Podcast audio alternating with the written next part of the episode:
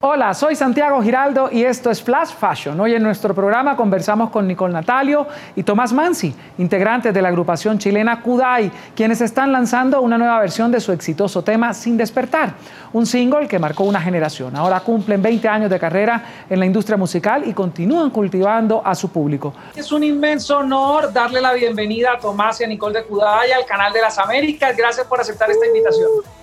Gracias, Muchas gracias a ti y a todos por la entrevista en una época tan nostálgica, es mucho lo que ha pasado desde el vuelo de Kudai hasta el laberinto. Y quiero que me cuenten, muchachos, hoy que ven a través de este retrovisor del tiempo, cómo se ven en cada uno en esta nueva aventura musical.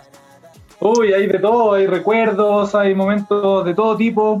Eh, es una nueva aventura en la cual estamos emprendiendo junto a mucha gente nueva, mucha gente que también hemos trabajado durante toda la vida de Kudai, como Gustavo Pinochet, gente nueva como Diego Ramírez, que nos ayudó con este primer eh, con esta primera reversión del Sin Despertar con un beat más trap. Eh, hay de todo, hermano. Mucho, mucha, mucha felicidad. Muchas gracias a todos los que nos están viendo y a ti por la entrevista y por el espacio.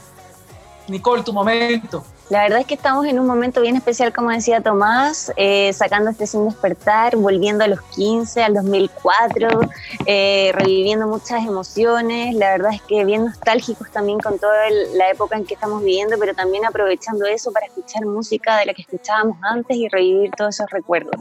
Pero tengo que decirles que como el buen vino, cada día está mejor, porque uno ve este video y compara esta es mi perspectiva. Ahora cuéntenme cómo se sienten ustedes que se ven, porque uno es autocrítico por lo regular.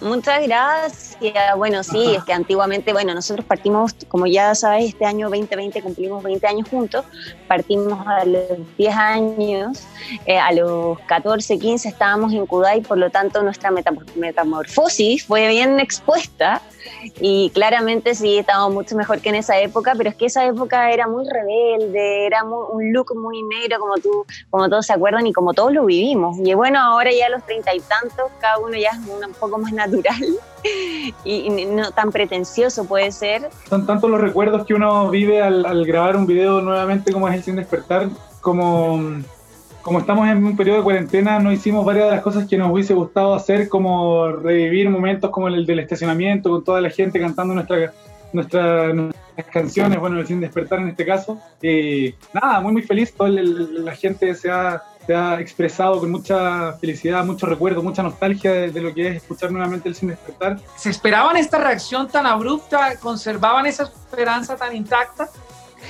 La verdad es que, bueno, nosotros sabíamos que Sin Despertar era un tema emblemático que le ha ido siempre muy bien. A la gente, a la gente nos reconoce mucho con esa canción, pero nunca uno se imagina el revuelo y el boom que, fue el día en que lo lanzamos y, la verdad es que nos pone muy contentas porque no solo la gente que nos sigue siempre, sino que nuevas personas nos han escrito y, y, la, y siempre ha sido mucho el cariño, no solo de de Chile, sino que de Latinoamérica, de Colombia también nos escriben muchísimo que les encantó la canción, así que ha sido algo bien bonito lo que estamos viviendo, es como despertar de nuevo 15 años y, y vivirlo nuevamente ha sido muy especial.